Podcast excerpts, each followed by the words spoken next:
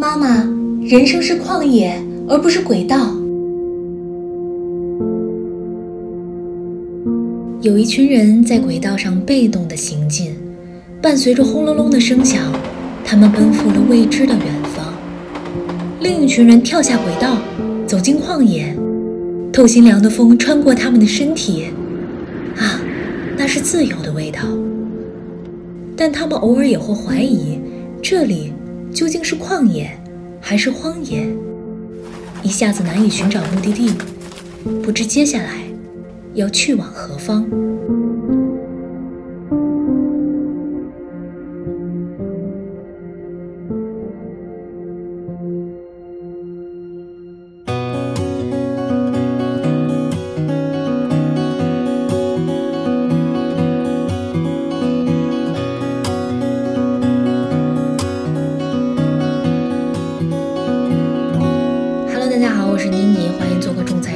今天是彩儿周记第十七期，以上是我的小剧场。今天想跟大家聊的一个话题，就和这个小剧场有关系，就是还没有勇气彻底跳下轨道的人，有没有可能在轨道上寻找到片刻的旷野呢？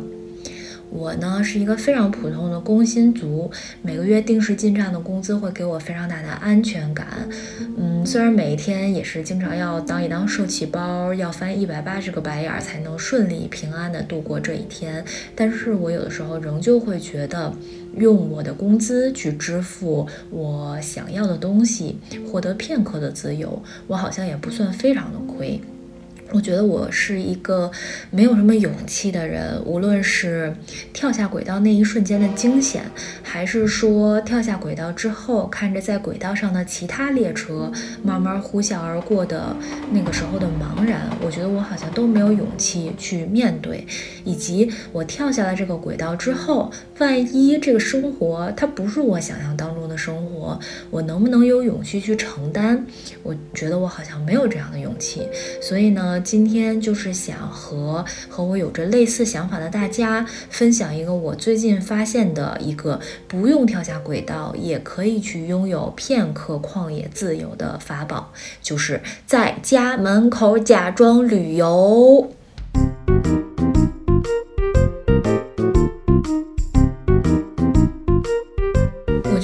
这里，就不得不提到日常生活和旅游这两种模式之间的差别。我觉得日常生活好像就是像设定好了一个程序，每天我们大家都可以自动执行这个程序。你们会不会有的时候觉得一个晃神儿，好像我闭着眼睛，突然我就来到我的工作单位了？有的时候会去想，哎，我怎么突然换成到这条线了？就是仿佛我们大家已经有了肌肉记忆一样。然后在地铁上呢，憋闷不透。气气，你有的时候根本就不知道自己走到哪里了，你也不会知道外面的天气是什么样子的。然后在朋友圈里面刷着大家看到的非常漂亮的日落，而你呢，只能等着这个地铁开到你的目的地，然后等你出站的时候，就发现什么都没有了。很多时候，我觉得我们失去了对美丽景色的这种鉴别的能力。嗯，我们会听不到小鸟、蟋蟀的叫声。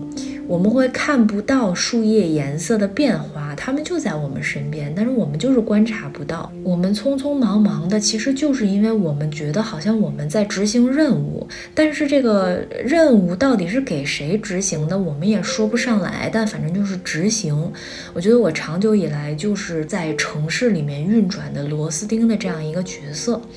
但是最近一两年呢，我的想法其实发生了挺大的转变。我觉得我不能再这么生活了，不想要这样没有色彩的生活。人生只有一次，每天都只能过一遍。我们的时间非常非常非常的有限而珍贵，所以呢，要在日常生活当中给自己注入更多的色彩。如果暂时不能离开这个轨道，那就在这个轨道上去享受片刻的旷野自由。所以呢，我觉得我的日常生活其其实是换了一种新的思路，就是用这种旅行，因为旅行不是经常会发生的事情，要用这种非日常的心情去对待我们普普通通的日常生活。所以呢，今天就是想跟大家分享我的这个在家门口假装旅行的这个方法是如何给到目前在轨道之上而不敢跳下轨道的人片刻旷野自由的啊！我今天就是分成了三个法宝。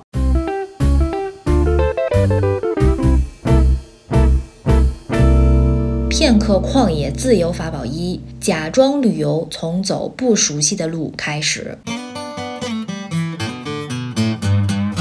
我觉得我们东亚家庭里面成长起来的大部分的小孩，其实有这样一个习惯，就是非常的强调效率至上和既有主义。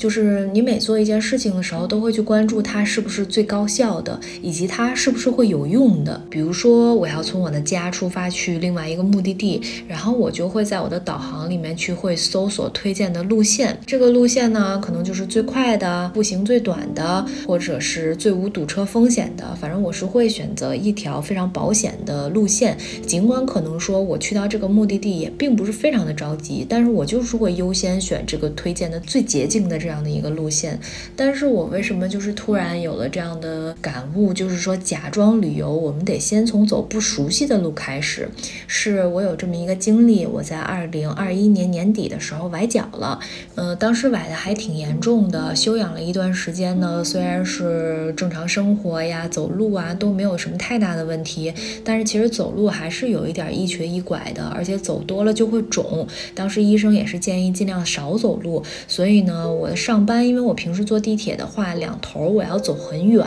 而且中间要换乘，上下楼梯啊什么的，确实走路的步数会比较多。所以呢，我那一个阶段就搬到了我父母家。这个因为这个地方是离我工作的地方稍微近一点点的，每天我会选择坐一辆公交车到另一辆公交车，这样抵达我的目的地。然后每天往返的通勤时间是在三个小时，甚至有的时候堵车比较严重的时候是会超过三个小时。是，当时就是我之前也讲过，就我做播客的契机，其实也跟这个有关系，就是因为当时在公交车上时间太久了，所以耳机里面就会塞着耳机听一些东西，当时就开始听播客，然后听了很多很喜欢的播客，我就萌生了，哎，我可不可以做我的播客，有一个我的频道呢？反正就跟这个阶段有关系嘛。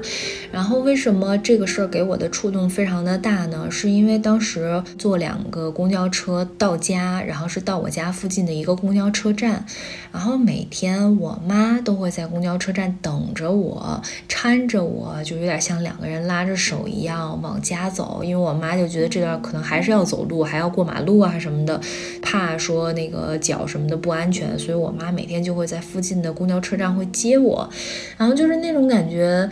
特别奇妙，因为我就想起了十年前我上高中的时候，就是我每天骑自行车回家，然后因为我的书包我记得总是非常的重，然后我除了背我的书包，我还要拎一个兜子，那个兜子里也放了非常非常重的书，然后我妈就会在我们院门口等着我，然后帮我拎一个我手上的那个手提袋，给我一袋她刚刚热好的那种不烫又不凉、温温热热的牛奶。奶，然后我就把这个牛奶袋咬开，叼着这个牛奶袋，跟我妈一起聊一聊啊，今天做什么题啦，又考试啦，然后哪哪个同学又怎么样啊，反正就跟我妈聊着天儿，喝着牛奶，我们俩一起上楼去。然后就是这种体验，其实已经离我十年之远了，很久很久之前的一种感受，现在又重新回来了。就是我都已经二十八九岁了，然后我妈每天接我下班，就跟小时候接我放学一样，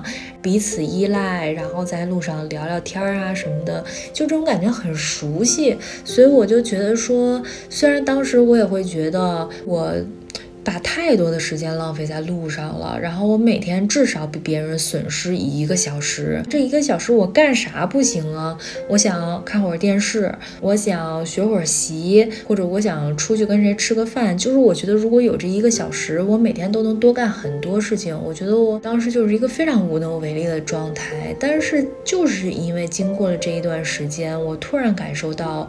嗯，反而因为绕路而得到了一些滋养的感觉。觉，就是一个是说，在路面上乘坐交通工具和在地下乘坐交通工具是很不一样的感受。因为你在地下的时候乌漆抹黑的，就是感觉到了每站好像都一样，都差不多。到了某一站停下来，然后下去一部分人，再上来一部分人，停够了相同的这个间隔时间，关上门之后再会发车去下一个目的地，再重复刚才在上一站已经发生过的事情。然后这个地铁里面上上下下的人，以及你周边的这些人，他们好像都是面无表情的。尤其是前几年，可能大家又都戴着口罩，我就会有一种自己就像进入了一个自动运行的游戏一样，那种感觉是少了和生活的连接。在路面上呢，你会看到放学的学生，你会看到下班的这个工薪族可能会去买点烧饼，然后你会看到老爷爷老奶奶早早的吃完了饭，可能现在出来遛弯儿，然后你经过好几个城区辗转了到你的家，然后你会发现，哎，每个城区的它的这种建筑啊，这种人们的穿着打扮啊，还有周边的那个树木绿化啊什么的，好像都不是非常的一样，就是会有让我有一种我和生活能重新。有连接感的这种感受，一个是这个，然后第二个呢，就是。嗯，我感受到了我小时候的，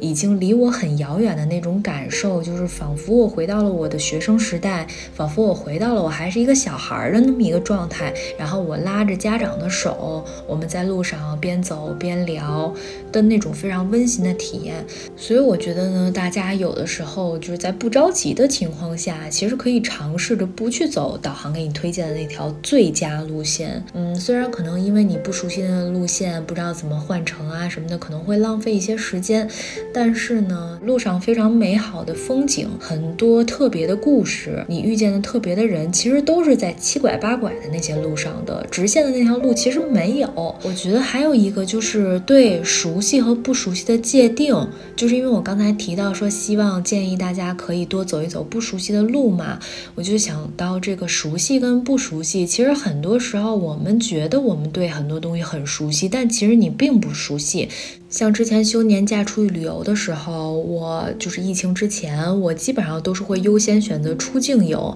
并且每一次去的国家都不一样。我觉得我当时好像陷入了一个旅游的打卡心态，就是我觉得我一年这么长的假期，我只能休一次，我只能去一个地方玩，所以我就力所能及去我觉得最远的地方，去我能觉得我能长到最好见识的地方。嗯，当时我是完全没有考虑过要在国。国内的某一个省份旅游的，我都觉得会亏着我自己。嗯，但是其实经过了这三年，我真的觉得国内有很多个地方都非常非常的好，都很值得一去。有很多地方我都还没有走到过，而且呢，嗯，文化背景又比较一致。然后你走到那个地方，其实你能够感受到那个地方和你的连接其实是会更加紧密的。所以我就突然觉得说，以前总是要追逐去最远的地方，追逐。去那些看起来更炫，然后发朋友圈会得到更多点赞的这样的地方，我觉得其实很多所谓我们之前认为我们很熟悉的地方，我们都不惜的走的地方，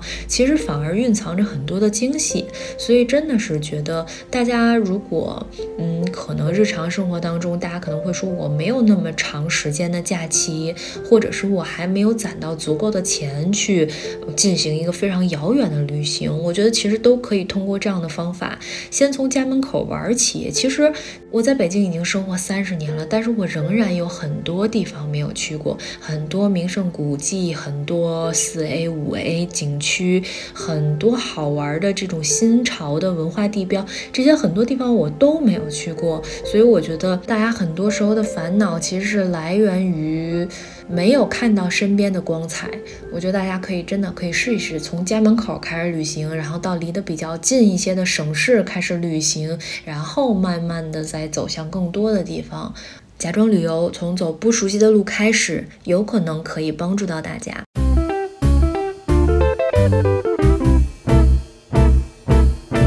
片刻旷野自由法宝二：假装旅行要吃点平时不吃的东西呀。我们旅行的时候，感觉像是拿着一把显微镜去生活。平时我们在日常生活当中吃东西的时候，很多时候都没有非常的在意它。有的时候可能一边看电视一边吃，或者一边刷手机一边吃。但是我就发现，旅行的时候，好像我会格外在意那个食物的味道。就是我每吃一口东西，我都会觉得好像短时间之内我应该不会再吃到它第二次了。所以我就是会非常关注它入口时候的味。道道，以及它被我的口腔的温度融化之后的味道是否会有变化，以及我咽下去之后，它在我口腔里面留的那种食物的香气，我觉得我好像会把我更多的注意力集中在我吃的这一口东西上面，会非常的仔细感受。所以呢，我觉得大家其实是可以在我们的日常生活当中去带着这种旅行的时候吃东西的心态，去感受那些所谓我们。认为非常普通的食物，它的一个味道。上周六的时候呢，我是和思哥还有玉仔，我们三个人去安排了一天的博物馆之旅。嗯，是上下午各逛了一个博物馆，那两个博物馆离得很近，都离我们的家有点远，所以就是想说一次性把这两个馆都给逛了。然后当时我就知道我们星期六要一起去参观了嘛，然后我星期五的时候我就突发奇想，我就觉得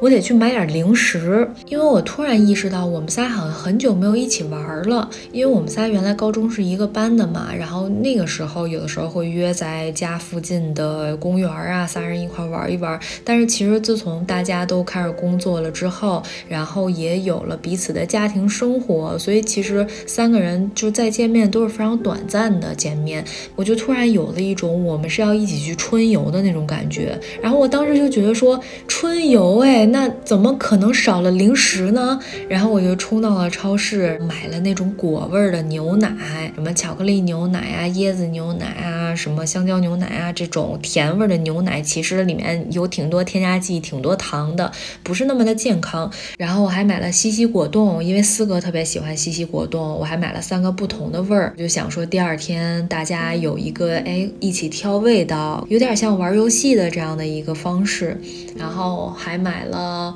啊，还买了一包亚土豆，亚土豆出了几个新的味儿，有那个什么章鱼小丸子，还有我买的是叫酸奶油沙拉味儿的。然后我当时买的时候还说这个味儿好奇怪呀，我就在小红书上查了一下，就有人说它巨好吃，有人说它巨恶心。我就想，那我买一袋亚土豆，明天我们一起吃一下，然后看看我们三个人的口味一不一致。所以我就买了一些不是很健康的零食，其实。就是之前跟大家分享过，有一期就是我之前那个非常离谱的瘦身日记的那一期，其实有跟大家介绍过，说我现在其实从饮食上、生活方式上是一个偏健康的，呃，这么一个状态。所以其实像这种零食，我是比较少吃的，或者说是有意控制自己的。虽然我在那期节目里面有跟大家讲到说，其实大家这些东西想要吃的东西，其实都可以吃，只要你去注意这个量就没问题。但是。是，其实我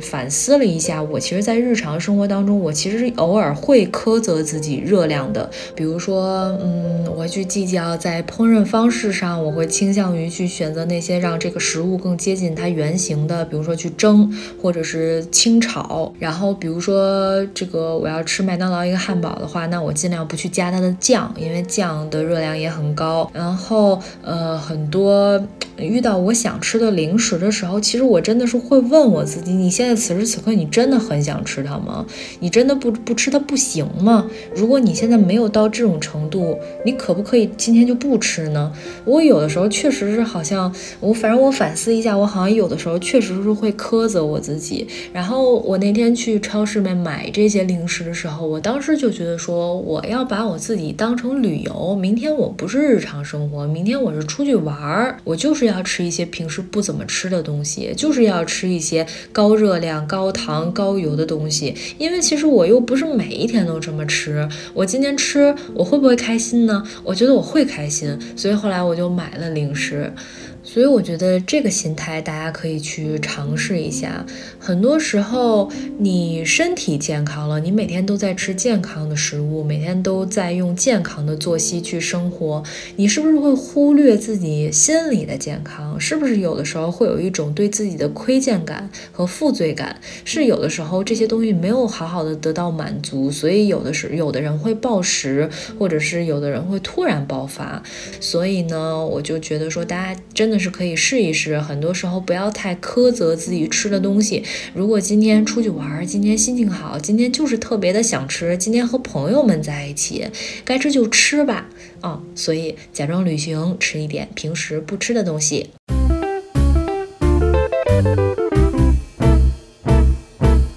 片刻旷野自由法宝三：假装旅游，主动和陌生人交谈一下吧。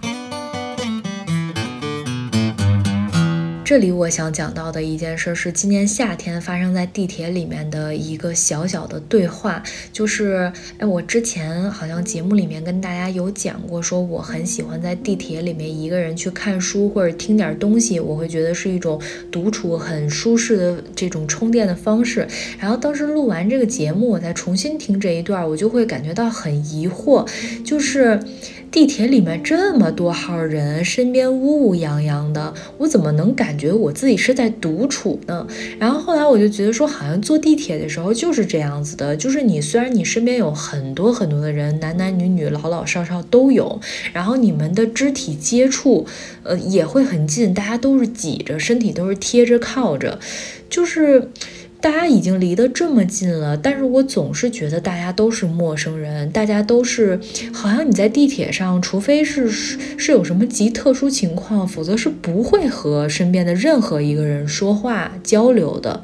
我觉得这个现象就很奇特。然后我要说的这个发生在今年夏天的地铁里面的故事呢，就是我在坐地铁，然后突然我旁边有一个女生拍了拍我的胳膊，然后我下意识我是会觉得有点警惕，因为我觉得在地铁里面除了特殊情况大家不会讲话的嘛，那她拍我她会是对我有什么诉求呢？我接下来应该怎么应对呢？所以她其实拍我那一瞬间我是有点紧张并且很警惕的。当时那个女生拍了拍我之后，她就用她的手指了我的另外一个胳膊，跟我说：“哎，你看有一个蚊子，它正在咬你。”哎。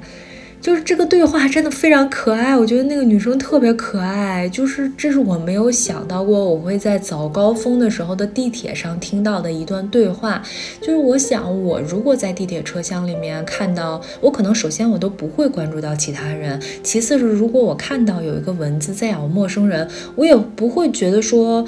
好像需要我来跟他说一下这个事情，然后当时我就觉得那个女生好像一下子就打破了陌生人跟陌生人之间那条无形的壁垒。就其实人与人之间是没有那条壁垒的，但是那条壁垒是我们在心里给自己设的防线。然后他当时就跟我主动的说了这个话，他就是跟我说这个话的意思就是说，你现在可能晃一下手臂，或者是你忽闪忽闪，这个蚊子可能它就不咬你了，或者是咬到这里就收手了。然后就是反正那个对话。话让我突然间觉得说，陌生人跟陌生人之间，其实他那个距离真的是可远可近的。你说远，那真的是太远了。大家虽然。从一站上车，坐每天坐同一个线路，每天的时间点也差不多，但是其实大家在过着完全不同的生活，大家的性格也是完全完全不一样的。每一个人快乐的点和生活当中的烦恼都是互相好像无法理解的。就是我会觉得我跟我身边肢体距离靠我近的这个人，在心理上的距离非常的远，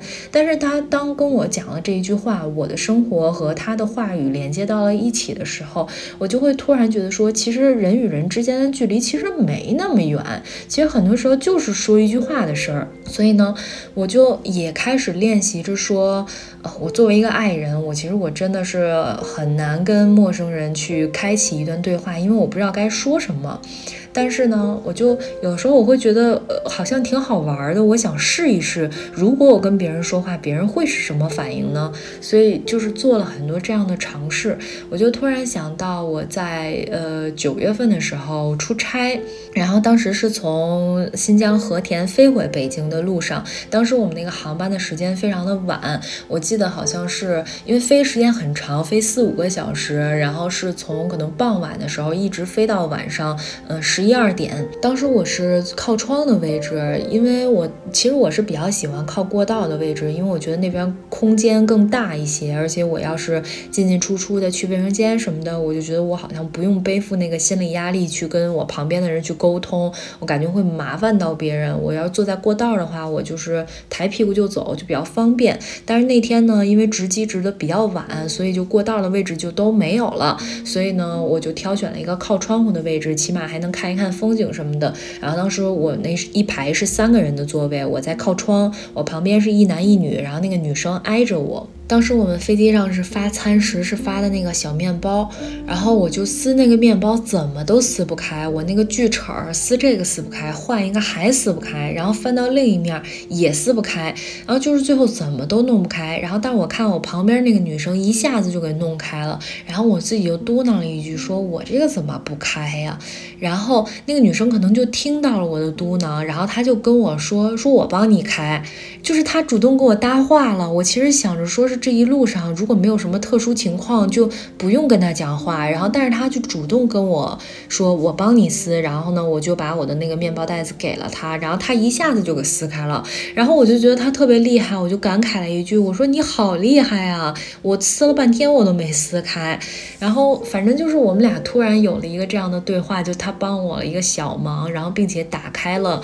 我和他之间我自己在心里树立的那一扇隐形的门的。呃，某一个小窗户吧，我觉得它打开了这样的一个空间。然后后来，因为我们这个航班时间非常的晚，所以我们在天上飞的时候，其实是可以看得到月亮的。我当时看到月亮的时候，我就特别的激动，然后我就拿手机开始拍照，因为我觉得特别漂亮。后来我就看他，嗯，可能看到我在拍照嘛，他就觉得说外面应该挺漂亮的，他就拿起手机也想拍。但是他刚要拍的时候呢，我们那个角度，就因为我们离机。翼比较近，然后那个机翼把那个月亮挡住了，所以就有一段时间是看不到月亮的。然后我就看他非常遗憾的把那个手机又那样收了起来。我当时其实就关注到了，说他可能也想拍外面那个月亮，然后我就一直盯着这个外面，直到我等了一会儿，再次又看到这个月亮的时候，我就赶快拍了拍他的胳膊，我说：“你看，你看，月亮出来了。”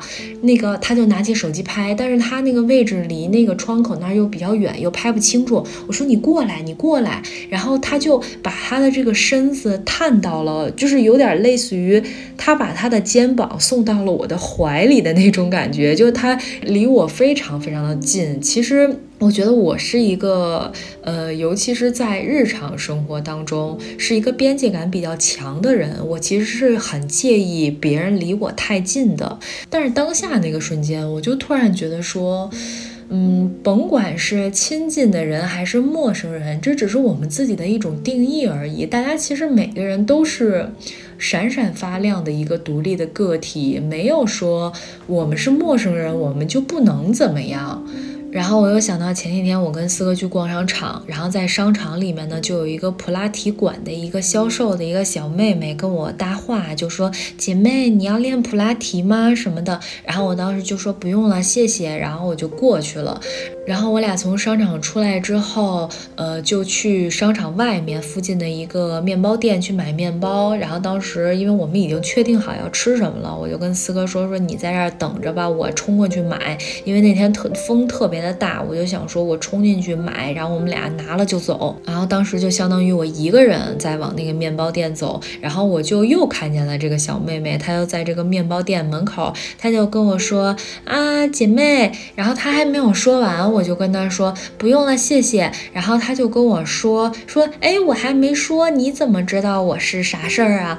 然后我说你不是普拉提馆的吗？然后她说，哎，你怎么知道？我说我刚才在商场里面，你跟我说过呀。然后我俩相视一笑，然后我就冲进去买面包。然后买完面包出来呢，我就跟四哥会合了嘛。然后我就给四哥讲这个事儿，我就说哈哈哈，太逗了。刚才咱在商场里遇见的那个普拉提小妹妹，然后刚才在面包店。门口又跟我说了一遍，然后她还没跟我说呢，我就知道她是普拉提的，因为我刚才认出她来了。我就跟四哥一边往前走一边说这个事儿，然后我就感觉我前面有一个女生突然回头看着我，哈哈哈的笑。然后我定睛一看，这不就是推销普拉提的那个小妹妹吗？就是她，我没有观察到她就在我附近，然后就是有点类似于当着人家的面议论人家了，反正就是突然就有点不好意思，然后我俩就互相看着就哈哈哈的笑，然后我就跟她说，我说你们几点完事儿啊？现在这么冷，风这么大，嗯，啥时候才能下班啊？怪辛苦的。然后她就说啊，没关系，没关系，都是应该的什么的，反正我们就又聊了几句，虽然也没有什么实质行的，但是我觉得有的时候。嗯，我会发现我在旅游的时候其实是更加勇敢跟陌生人说话的，因为我会觉得我们反正再也不见了，说什么都没关系，然后就会更加有勇气去跟陌生人去交流。然后其实反而在我很熟悉的地盘，我反倒是对陌生人是有一种戒备之心的。所以我觉得大家可以试试，就是我之前说过，我们很多在北京啊这些地方工作的人，其实大家都是住在格子间里面。的人，大家其实都偶尔是会有那种很强烈的工具感的，但是我觉得偶尔把自己跳出来，可以和陌生人交流，你会。反而离那种工具感远一些，就是你会觉得你自己是有血有肉的一个人，然后你身边的这个看起来像是另外一个螺丝钉的人，他也是一个有血有肉的人。当你们之间建立了这样的联系的时候，你就会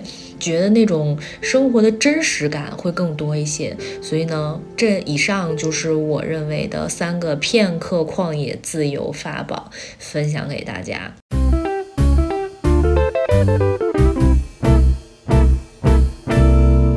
之前呢。嗯，我跟我一个同事有过一个讨论，因为我那个同事特别喜欢看电影，然后在之前那三年比较严重的时候，其实是没有办法走到线下的电影院去观影的。他当时就非常的沮丧。网上也会有一些说法，就说你可以把家里打造成你的家庭影院，然后你放着一个投影仪呀，然后你窝在小沙发上，旁边放着一个自己调的小饮料，其实也是可以感受到舒适的氛围，也是可以能够沉浸进去去。看电影的，但是我那个同事呢，他就会觉得说，在家里看电影再怎么着都不算看电影。他觉得看电影呢，嗯，实体的电影院的那种视效啊、音效啊，都是会和在家里非常非常不一样的。然后他当时就觉得特别的沮丧。但是我当时其实跟他讨论的点就是，嗯，我觉得当然我们能走进线下电影院去观影，那当然是最好的了。但是当时就是条件不允许，嗯。我就觉得有一个，就是说有一个美好的愿景是很容易的。很多时候，我们一拍脑袋，好像就能琢磨出来一个大好事儿。所以，你有一个美好的愿景是特别容易的。但是，你能否去拥有一个美丽心情去面对生活？我觉得这个事儿反而更难。就是我们怎么能在现实生活当中去拥有一份又一份的美丽心情，去面对我们的真实生活，这是特别特别难的一件事儿。所以呢，今天想要跟大家分享的这些，嗯。就是，可能很多人现在没有那个勇气，或者是没有那个权利。因为太多太多的限制，所以没有办法选择，我就跳下轨道。因为跳下轨道之后，你所面临的那些东西，不见得是每个人都能承担的。但是就是说，我们运行在这样一个轨道之上，我们可不可以去建造一些属于自己的美丽心情？我觉得我今天想表达的是这个，所以希望这些片刻旷野自由法宝可以帮助到大家去拥有更多的美丽心情。嗯，基本上就是这些吧。嗯，那今天的节目就先到这里啦，我们下期再见，拜拜。